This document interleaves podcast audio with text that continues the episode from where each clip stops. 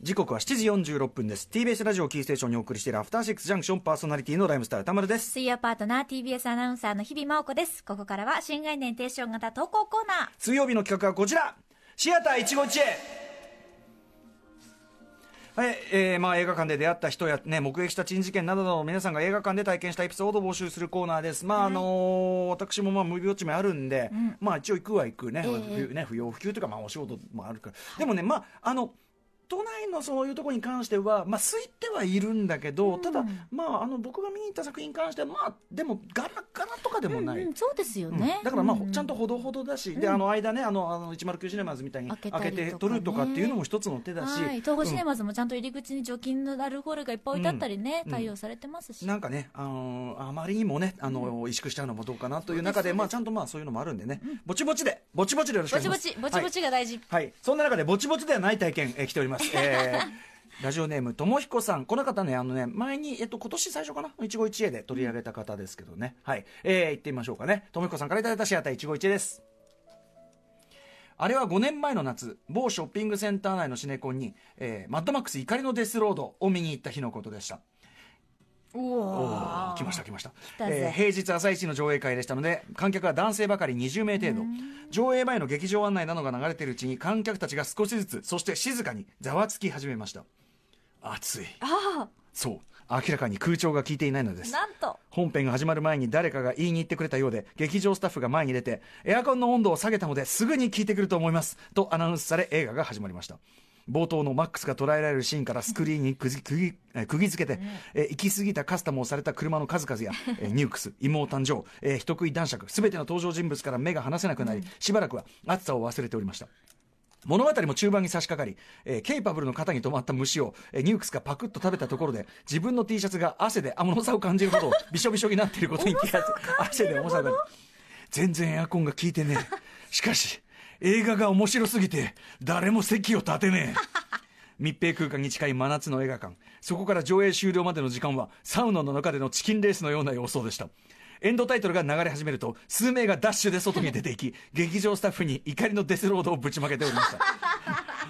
その場でお詫びとして灼熱地獄をサバイブした20名に劇場鑑賞券が配られましたので翌週もう一度怒りのデスロードを見に行きましたが快適な上映環境より過酷な上映環境の方が楽しかった気がします。いやーリアル 4DX って本当にいいもんですか？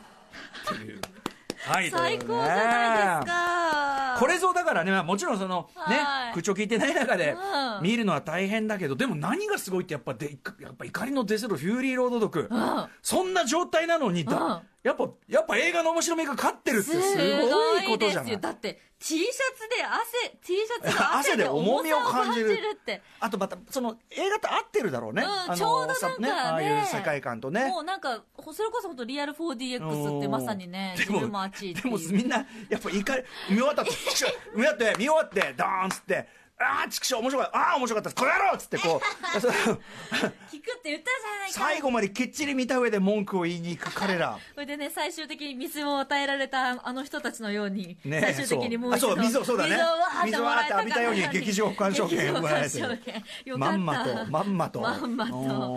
えー、あこれすごいや。あるんですねでも。これ今この季節だからちょっとまだねこう笑ってやってますけどまあ夏現実。いや地獄よこれねえちょっとないわって感ね。しかもじだよね男性ばかり20名ですから さぞかし。そうですね。さぞかし。オイニーがね。オイニーもあったでしょう。オイニーが方がオイニーの方があったでしょうね。ええまさにもう本当にマッドマックス怒りのデスロードの。怒りのデスロードもねなんかそうだよまあでもとにかくちょっとなんかその映画としての力のも伝わってくるし、まあ映画監督。でもしかもやっぱそのなんていうかな良くも悪くもの体験も含めてこう映画の記憶とこう結びつくあたりがやっぱりこのねコーナーの真骨頂と言いましょうかね。そうでございます。4DX うんみたいな感じですよ。なので、うんはい。ともひこさんまだ。よろしく。もう一個もう一個もう一個じゃあねこれいきましょう、はい。えーラジオネームテムテムさんからいただいたシアター一期一会です。つい最近ようやく「Once Upon a Time in Hollywood」を見ることができ思い出したハリウッドでの一期一会の話です。えー経緯はいきさつは忘れてしまいましたが大学生の頃兄とロサンゼルスに旅行に行くことになりました昔からハリウッド映画が大好きな兄はあの有名なハリウッドサインや、ビバリーヒルズへバスツアーで寄ったトム・クルーズ、えっと、ケイティ元元奥さんのケイティ・ホームズ 夫婦の邸宅。そしてウォーク・オブ・ヘイムにほど近いチャイニーズシアターに大興奮。そして、えーせっかくだからチャイニーズシアターで映画を見ようということになりました。選んだ映画は当時日本でも公開直後で話題になっていた「ダークナイト」えーところがそんな私たち、えー兄妹ね、えーの英語力は泣けるほどに壊滅的旅行中も電子辞書が手放せずイエスとノーだけで無理やり乗り切る始末。字幕なしの英語の映画なんて楽しめるか、えー正直不安でしたがまあただの記念だし飽きたら昼寝でもしようと思っていました。ところが皆さんご存知の通り冒頭から息もつかせぬ怒涛の見応えそして言葉は分からずとも120%感じるジョーカーの強烈すぎるキャラキャラクターに完全に打ちのめされ震えっぱなしの2時間半を過ごしました帰国後は一人で映画館に足を運び再びダークナイトを鑑賞。細かな展開や人間関係など読み違えているところもいくつか気づきましたが大筋の理解は英語で見たものと変わらず名作映画に言語の壁はないんだと実感しました。えー後で話を聞くと兄も帰国後日本の映画館で見直したらしく私と同じ感想を持ったようでした。兄とはもともと特に仲が良いわけでも悪いわけでもなく趣味もバラバラなため初めは妙な雰囲気が漂った兄妹の二人旅でしたが兄の思いつきのおかげで映画の魅力を再認識できまた兄と感動を分かち合うことができとても良い思い出となりました。いやー映画館って本当にいいものですね。えーまあ素晴らしい想像するにダークナイトはまあそそこまで大丈夫でしょう、セリフね、うんいいいい作品でしたねちょうどね。そうね、つあとね釣っても英語でしょっていうのもあるんだよ。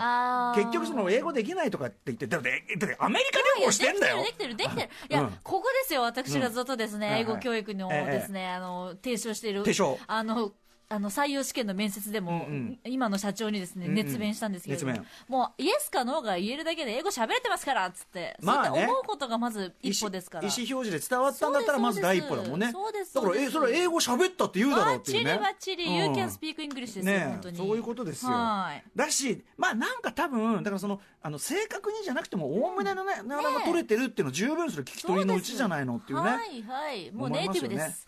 ね。そうそうネイティブネイあなたはネイティブ。だ。あネイティブ。ネイティブってこと？いい兄弟ですね。でも一緒に二人旅行ってね、でもさ、その、なんていうの？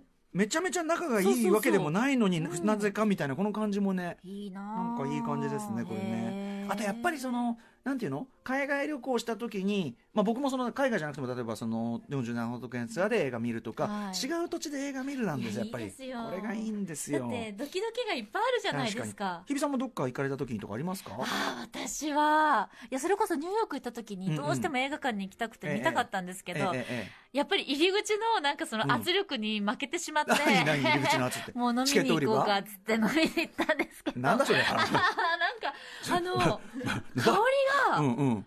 日本のものと全く違ってポップコーンの匂いがすごかったのがすごい印象的で。ニューヨークだけじゃないと思うんですけ多ど。さすがアメリカと思ったのを思い出したんですけど、ただそのやっぱりちょっとビビってしまってなんじゃそりゃ。なんか女二人旅だったっていうのもあるんですけど、まあね、まあね、まあね。るってなって僕はね、まあ、その海外で見た話、ちょいちょいこのコーナーでもしてますけど、ニューヨークだとあの、レッドオクトーバーを絵を見に行ったんですよ。で、あの、潜水艦のやつね。あれって、やっぱ結構、セリフわかんないと、ちょっとわかんないとこがあってね、あのみ、やっぱその後から見て、こういう話だった。後からみたいのはありましたよねでもなんかやっ。ぱり反応とか違いました？せレッドオクトーバーは割とみんなおとなしく見てたけど、シンプルにやっぱりね、コメディ映画見に行ったんです。その別のヒップホップ系のね、コメディ映画見に行ったんですその時はもう、会場もうめちゃめちゃ人入ってて、はいでもみんな大騒ぎなの、やっぱ。いいなあ志村後ろなの、本当にマジで。で、あと前も言ったかもしれないけど、なんか途中で、その場面に関して、なんか、なんかね、女の人が突っ込み入れたのよ。なんかなんとかって言ったら、みんなそれに大爆笑してて。最高ですねライブですねもうそう、大爆笑してて、もう後のセリフ聞こえないみたいな、そんぐらいの騒ぎで、それはすごい楽しかったですね。へーキッドゥンプレイという当時人気の二人組ラップグループが主演したハウスパーティーという映画でございます。しかもそのハウスパーティー僕、あの、イタリアに行った時に今度は、イタリア語版吹き替えやってて、それも言ったんですか？ハウスパーティーイタリア語版だってっつってこれど ラップのとこどうしてんのかなとか言って、えーやっぱ向こう吹き替えなんですよ。イタリア語でキッドゥプレイやっててそれもおかしかったし。あと前もこれも言ったよね、あのオランダ行ったらオランダはやっぱり間に休憩時間必ず入って勝手にもう必ず入って。で、あのロビーには結構生かしたバーみたいなのがあってみんな一杯。えー。文化がいろいろねだ楽しいですねこれいいねなちょっと次こそ海外に行ったら勇気出して入ってみます。あぜひぜひおすすめですよ本当に。はい、さあそんな感じで、えーまだまだ募集してます、はい、宛先歌丸アットマーク tbs.co.jp までメールが採用された方には番組ステッカー差し上げます。はい、えー本にねいずれしますからねお願いします、はい、はい。以上、新概念提唱型投稿コーナー、本日水曜日はシアター151でお送りしました。After Six Junction.